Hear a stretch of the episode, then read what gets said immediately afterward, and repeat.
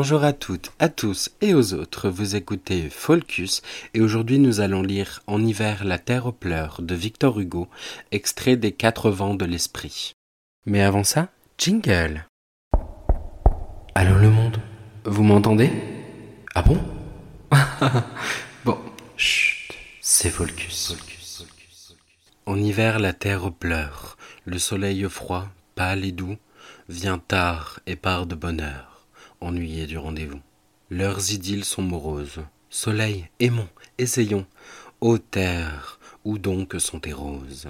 Astres, où donc sont tes rayons? Il prend un prétexte, grêle, vent, nuage noir ou blanc, et dit C'est la nuit, ma belle.